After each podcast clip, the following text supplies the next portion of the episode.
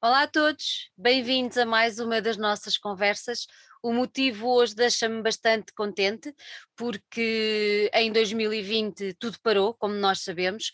Em 2020 a música estagnou, uh, não a criatividade, obviamente, mas tudo o que era de eventos relacionados com o setor da música pararam ou, tiveram praticamente parados.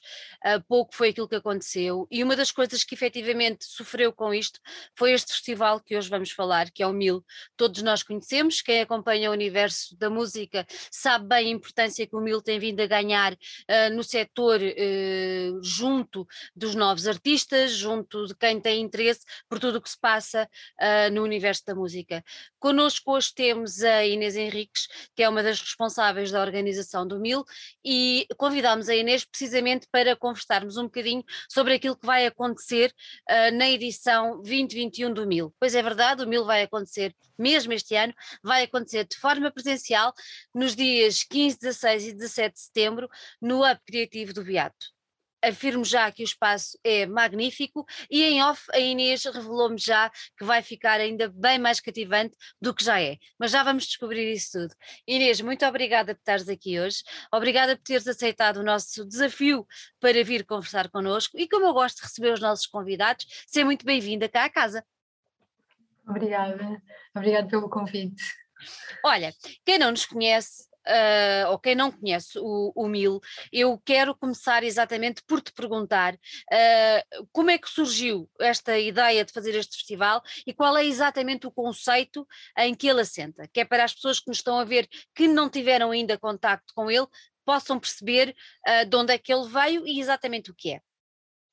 O MIL é essencialmente um festival de descoberta, é um festival que se dedica também à promoção, à valorização e à internacionalização da música popular atual e dá também este, esta, este, esta missão de provocar o debate sobre todas as coisas que, todos os tópicos que ocupam a atualidade da música e da cultura.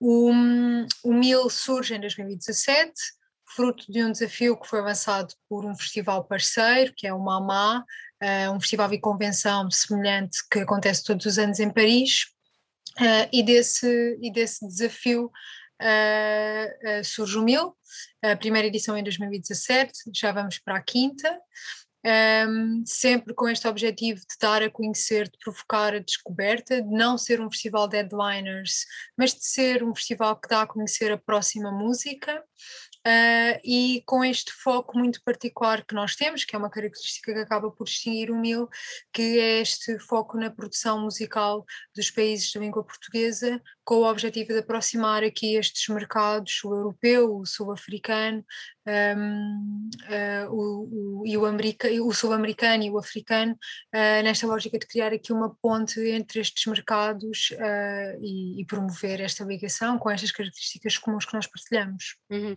Olha, tu referiste que vamos para a quinta edição, mas eu há bocadinho disse uma verdade, ou seja, presencialmente em 2020 o festival não aconteceu, mas vocês ainda tiveram alguns eventos online, não foi? Exatamente, portanto a edição do Mil foi cancelada há duas semanas de ele acontecer. Credo! Uh, exatamente, portanto estava mesmo quase tudo pronto, só faltava quase ligar as colunas de som exatamente. e tivemos que cancelar, uh, mas ainda assim Uh, ao longo dos meses seguintes, até setembro, realizámos um conjunto de atividades online, mas também presenciais. Portanto, nós tivemos Uh, realizámos cinco conversas, uma série de cinco conversas online, que foram os mil e o RL Talks, pegámos em uhum. algumas conversas que iam acontecer na nossa convenção e trouxemos para o espaço digital, e depois em setembro fizemos três ciclos de conversas presenciais, que, que chamámos de Mil After Mil, e que culminaram no lançamento da nossa revista, que hum, a nossa revista que aconteceu na Casa do Capitão uh, no final de setembro. Olha, tu já referiste aí que uh, o tema, digamos assim, ou a umbrella sobre a qual o Mil acontece, é tudo o que tem a ver com, com, o universo, no universo da música. Já referiste aí concertos, referiste aí a convenção, referiste a revista, mas quem nos está a ouvir, se calhar, está um bocadinho perdido em relação aos destinatários, a, a quem se destina efetivamente o Mil. Destina-se a quem? A mim, que gosto, que vivo e que respiro música e que me interesso por isso, ou destina-se àqueles que querem unicamente assistir ou destina só aos profissionais? Como é que é? A toda a gente, portanto, todas toda as respostas estão, estão corretas. Uh, mas nós fazemos uma, mais ou menos uma segmentaçãozinha a nível de públicos consoante os nossos programas. Portanto, o nosso programa de festival é um programa que é dedicado e que é, e que é destinado aos grandes públicos, aos amantes de música uh, e a todos aqueles que têm muita vontade de descobrir nova música. Uh, e o nosso programa de convenção dirige-se a profissionais do setor da música e da cultura, não só da indústria, não só da indústria da música, mas também temos muito esta vontade de aproximar os agentes culturais e o setor da música, a estudantes, a jornalistas, portanto, temos esta componente de debate, de formação, de partilha de conhecimento e também de networking, que está, que está congregada e decorre ao longo do nosso programa de convenção. Portanto, o nosso programa de convenção dedica-se a este público em particular. E depois os nossos concertos eh, juntam os dois, portanto, grandes públicos e profissionais também que queiram descobrir uh, novos artistas e que queiram, obviamente, estabelecer pontos de, de, negócio e de intercâmbio e de networking também através destes, destes concertos. Uhum. Olha, tu falaste aí já várias vezes na convenção, um, convém referir que esta, esta convenção acontece durante os três dias durante o dia, não é? Ao final do dia acontecem depois os concertos e esta convenção tem sempre um tema, sendo que eu vou ler o tema deste ano, que é para não me enganar, que é o futuro da cultura, é o futuro do ao vivo, ou seja, não podia estar mais. Uh, de acordo com a situação que temos vindo a passar desde março de 2020. Uh, ah, foi por aí, a escolha do tema foi exatamente por aí, por perceberem.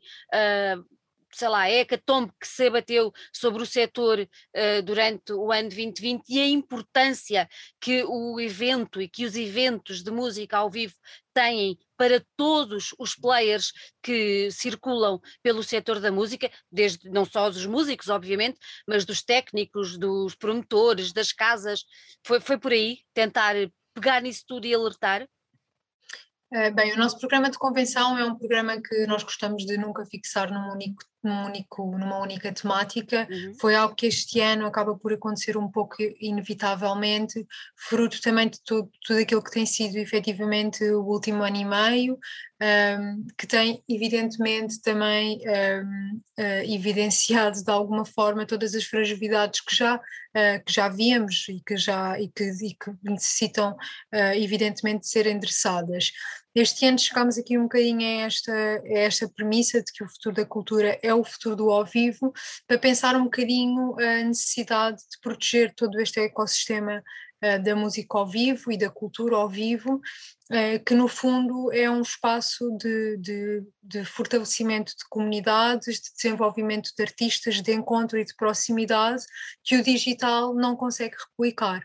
E por isso é preciso garantir que este ecossistema e que todos os intervenientes deste ecossistema do, do futuro, do, da música ao vivo, continuam cá uh, para garantir que o ao vivo continua a acontecer. E nós partimos um bocadinho desta premissa para pensar isso, pensar a necessidade de, de desenvolver estratégias, desenvolver políticas culturais, tentar aqui pensar uma visão a longo prazo de desenvolvimento e proteção deste, deste setor uhum. uh, e ao mesmo tempo que pensamos também a transformação digital. Portanto, o espaço digital e o espaço virtual e a ocupação do mesmo são, obviamente, terrenos inevitáveis, é, mas apesar de tudo é muito importante pensar o impacto das, que as estruturas que neste momento imperam no espaço virtual têm também nos setores da música e da cultura. E, portanto, como é que democratizamos este espaço, como é que pensamos novas políticas de streaming? Uh, e todas estas perguntas vão dar sempre a esta questão de que o futuro da cultura é o futuro do ao vivo e que, portanto, é preciso preservá-lo uh, uh, em todas as suas vertentes. E fazemos através de keynotes, de masterclasses, de debates, são cerca de 18 debates, são cerca de 3 masterclasses, 3 conversas keynote. Depois temos ainda workshops, portanto, há muito esta componente uh, de capacitação e de, e de fornecimento de ferramentas para o trabalho diário destes profissionais. Um, e depois os momentos de, de, apresentação também, onde damos a conhecer algum, damos espaço para que, os, para que projetos, uh, projetos de, dos setores da, da, música e da cultura se apresentem também aos públicos profissionais. Uhum. Em relação aos, aos vossos convidados a nível de tanto dos debates como dos keynote, queres destacar aqui algumas figuras que vocês achem mais relevantes que, que venham participar este ano no MIL? Ah, sim, eu destacaria, obviamente, uh, o Andy Pratt, que é um consultor e um investigador para a área da economia da cultura, uhum. uh, que vai fazer a nossa keynote introdutória, que se chama então The Future of Culture The Future of Life. Portanto, vai dar algumas pistas para desenvolvimento de estratégias a longo prazo para preservar os ecossistemas da cultura ao vivo. Uh, depois temos ainda uma, uma keynote, que é uma conversa keynote, é um formato novo que nós vamos experimentar, uh, que vai juntar uh, Tom Gray, um, músico, compositor uh, e um dos representantes da PRS for Music e representante de um conjunto de sindicatos também de artistas uh, no Reino Unido e foi a cara da campanha Broken, Broken Records para, para o streaming no Reino Unido. Vai juntar-se à conversa com a Liz Pelly, uma jornalista um, e investigadora também muito interessante na área da transformação digital, para pensar efetivamente então estes novos caminhos para a transformação digital a partir do streaming. E depois temos uma outra conversa em português que vai juntar o hino da quebrada numa participação online e a Viva Fadista de Fado Bicha para pensar um bocadinho também as narrativas de resistência e como é que uh, e como é que estes artistas resistem na rua através da arte uh, contra todas as forças de poder opressivas. E depois temos três masterclasses também muito interessantes. A primeira Uh, com, com o Ignazio Abastidi Juan, que é um uhum. promotor da Creative Commons, vai pensar e dar aqui algumas ferramentas para uh, novas abordagens à propriedade intelectual digital uh, e como é que nós podemos gerir os direitos de autor, abordagens alternativas, pensar um bocadinho também esta questão do acesso aberto, que é muito interessante para a divulgação de conteúdos. Uh, depois temos uma masterclass sobre a formação de públicos, como é que de facto os públicos e as audiências estão a transformar antes e depois da pandemia. Uh, uma, uma masterclass que vai ser dada pelo Jonathan Goodacre, que é uh, da The Audience Agency, uma agência muito importante nesta pesquisa sobre públicos e os seus desenvolvimentos. E por fim, Uh, temos uma masterclass sobre a sincronização de música com a Chichino Akondo, uh, que é da Sony Music Publishing do UK, eh, porque de facto a sincronização eh, neste momento de paralisação e não só, mas tornou-se de facto uma fonte de receita muito importante, uma plataforma também muito interessante para os novos artistas e portanto sentimos muita necessidade de fazer esta masterclass para capacitar e dar ferramentas e metodologias para os artistas abordarem eh, este, este, este negócio como uma fonte de receita. Uhum. É interessante uh, analisar os vossos, os vossos convidados e eu há bocadinho quando estive mais a fundo a tentar perceber quem eles eram e como, como, como, como se movimentavam no meio do setor, uh, percebi a importância uh, que é a, a, sua vinda efetivamente a Lisboa.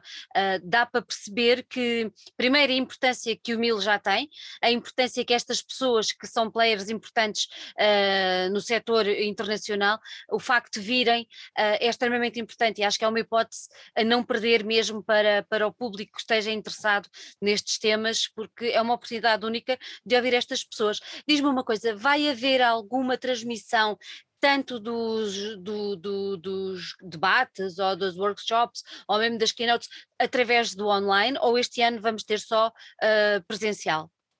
Este ano o nosso programa é todo presencial, portanto nós vamos ter um formato híbrido na convenção, onde teremos algumas participações uh, via Zoom, mas para... Uh, para dentro, o, não é? Para dentro, para, o, para o, as salas onde os, os, os, debates estarão a decorrer. Portanto foi uma decisão que nós tivemos este ano, de facto uhum. o MIL, uh, um dos, um, um dos grande, uma das grandes missões do MIL é de facto promover este encontro e promover este momento de networking e portanto esta componente presencial é fundamental para a sua existência e por isso este ano uh, não nos fazia sentido ter uh, um formato digital e apostámos obviamente sempre uhum. no formato presencial, uh, tendo este modelo híbrido uhum. para as convenções, que é também muito interessante de experimentar, claro. dar-nos outras perspectivas e oportunidades. Completamente, completamente. Faz-nos chegar a outros sítios que de outra maneira era muito mais complicado, não é?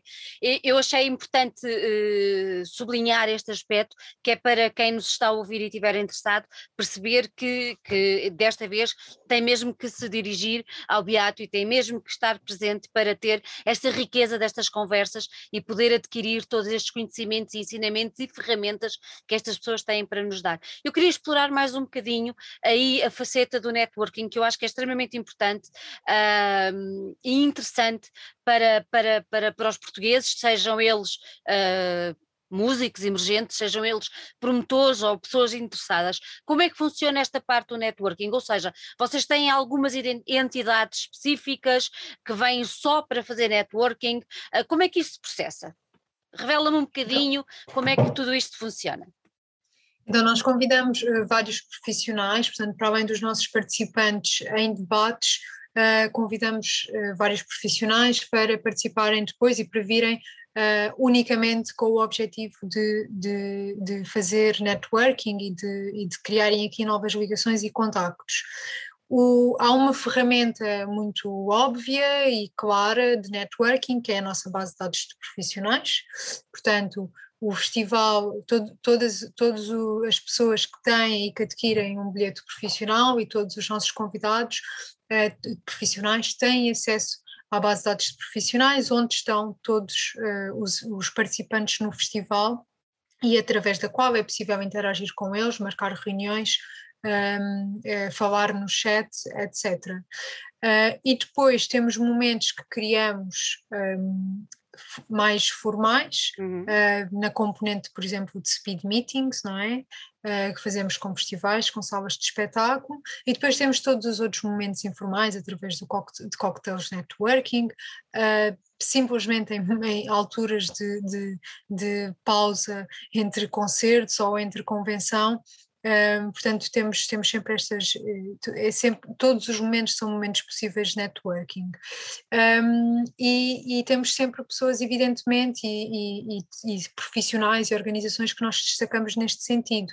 Portanto, este ano nós temos, por exemplo, o Live Europe, a rede Live Europe, que é uma rede de salas de concertos europeia que se dedica a apoiar o talento emergente europeu, vai participar com os seus membros aqui no festival e vêm cerca de 10 salas de espetáculo, das Uau. 16, participar, vêm com os seus programadores, com os seus diretores, e estes profissionais vêm unicamente com, com, a, com o objetivo de, de, estabelecer contactos, de conhecer novos artistas.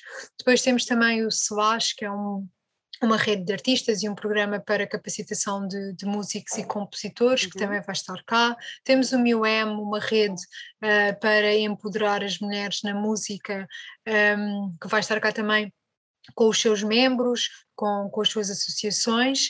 Uh, temos depois também, e depois temos vários festivais que convidamos, vai estar cá o Rennes Transmusical, vai estar cá o Abel Gonçalves do Primavera Sound, um, temos ainda o Monkey Week, que vai estar cá presente, o Festival de Sevilha. A nível de salas de espetáculo, temos a Sala Apollo, em Espanha, o Ancien Belgique, na Bélgica, um, o Le Ronaf, Uh, em Paris, e depois temos vários agentes que convidamos, por exemplo, temos a Clemence Renault, de, Renault da, da ATC, que é, por exemplo, a agente do Mac de Marco e de Black uhum. Midi, uh, temos o Marran da Weep Agency, Uh, portanto, temos, temos este leque também de, de, de profissionais que, que, vêm com esta componente também de comprar e vender, não é? De certa forma, e de estabelecer claro. negócio, que estão cá e que não são, não fazem necessariamente parte do nosso programa de convenção, muitos deles sim, uh, mas que, que vêm aqui para estabelecer contactos e para conhecer os nossos, para conhecer os artistas que integram este, este festival e os profissionais que estão aqui presentes, nacionais e internacionais é uma riqueza impressionante o que vocês têm entre mãos. Completamente. Eu acho que é uma oportunidade única, não só para os, para os, para os músicos, claro, para os músicos, evidentemente, só ouvir falar nessas salas, só ouvir falar nessas pessoas que nós ouvimos falar e agora ter efetivamente a hipótese de partilhar e de poder entrar em contato com elas é realmente uma riqueza absolutamente fora de série. Tu há pouco falaste nos, nos profissionais, nos bilhetes profissionais, e agora vamos à parte mais. Um, técnica da coisa uh, e, e, vamos explicar como é que isto tudo funciona. Isto não é um evento gratuito, nem poderia ser com a riqueza toda e com as pessoas todas que estão envolvidas. Uh, e temos três, acho que são três escalões, digamos assim, de, de, de bilhetes de pessoas que podem, podem, podem adquirir os bilhetes. Explica-me exatamente e explica a quem nos ouve como é que isso vai funcionar. Já temos bilhetes profissionais, mas como é que esses bilhetes funcionam? Então, nós temos três tipologias de bilhetes. A primeira é o bilhete profissional, que nós uhum. chamamos de Pro Ticket, que dá acesso ao programa de convenção, ao programa de concertos e à nossa base de dados de profissionais. Depois nós temos um, um uh, criamos um bilhete de estudante pela primeira vez, que é um bilhete a preço mais reduzido, que dá acesso ao programa de convenção e ao programa de concertos e tem um custo de 35 euros. E, portanto, o nosso objetivo aqui também é fomentar esta vinda de, claro. dos estudantes desta área, que tenham interesse também em explorar, em explorar este, esta componente uh, para virem e poderem usufruir do programa completo, não tendo a capacidade de comprar um bilhete para o ticket no seu preço completo. E depois temos o nosso bilhete de, de, festival, que é um bilhete que tem um custo de 25 euros e que dá acesso aos concertos uh, dos três dias, durante os três dias de festival. Portanto, dia 15, 16 e 17, uh, o bilhete dá acesso a esses, três, a esses três dias de concertos. Só para perceberem que os 25 euros uh, é pouco. E é pouco porque o cartaz, vamos pôr assim, uh, do Mil é muitíssimo bom, é muito abrangente e dá-nos hipótese de ver coisas que de outra maneira, acreditem, seria difícil de vermos uh, cá, ou pelo menos com esta rapidez. Tendo em vista isto que eu acabei de dizer, eu vou-te pedir para referires alguns nomes. Não queremos deixar, não queremos melindrar ninguém, pronto, mas um, pedindo já desculpa a algum que possa ficar de fora, mas faz aí um apanhado de, dos artistas, tanto nacionais como que vêm lá de fora, eh, que vão estar presentes nos concertos, que é para quem nos ouve ganhar efetivamente a vontade de ir, porque vai valer a mesma pena.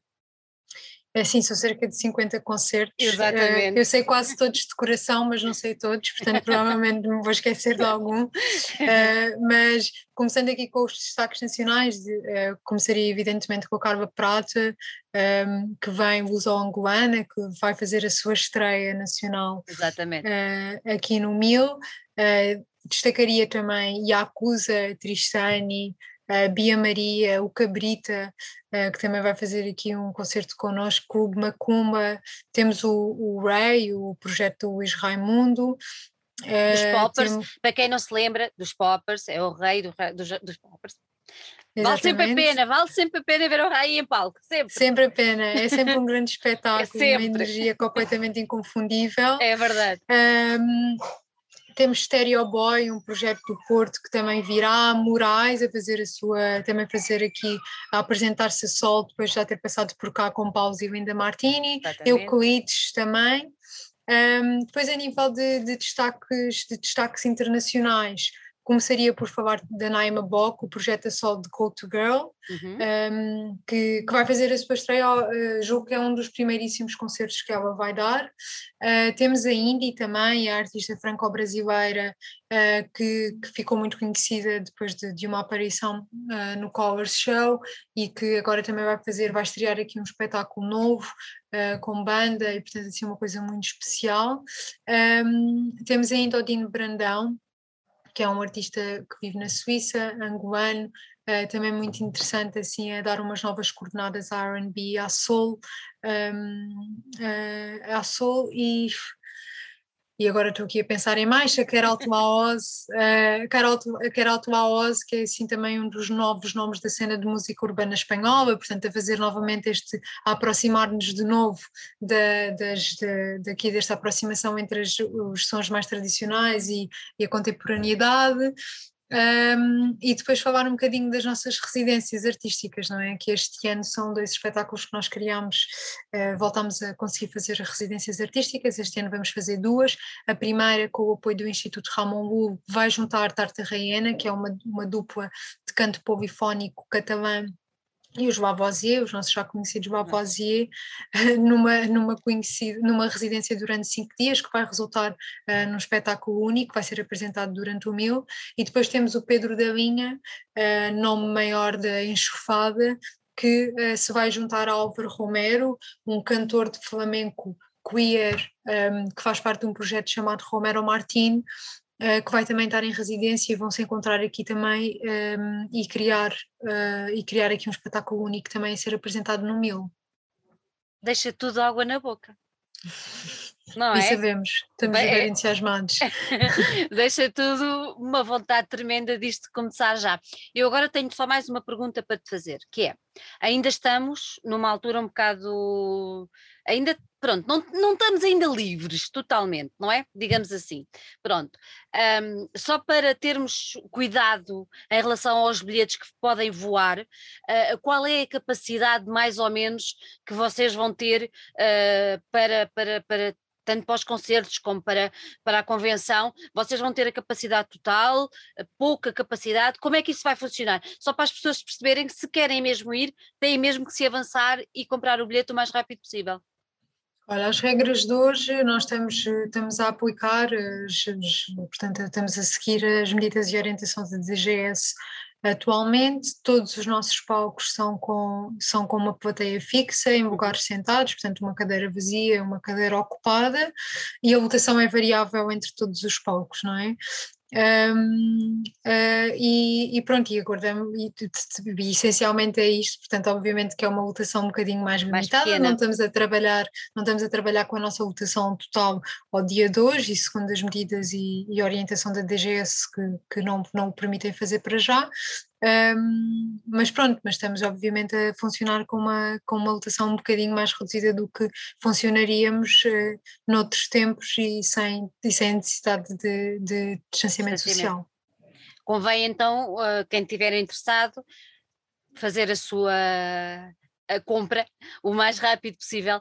E, e, eu acho que eu acho que para ainda ficarem mais, mais entusiasmados, passem pelo site do, do Mil e, e vejam bem, porque está lá bem esquematizado uh, tanto os, quem, quem, vai, quem vai participar na convenção, os oradores, os keynotes, tudo mais, uh, como quem vai estar nos concertos, e vocês não vão ficar às escuras, porque uh, os organizadores e as pessoas responsáveis pelo Mil tiveram cuidado de pôr uma pequena bio de cada uma das pessoas que vai estar no festival, por isso vão ter todos os elementos, todas as ferramentas para poderem decidir aquilo que vão querer fazer durante os três dias do festival.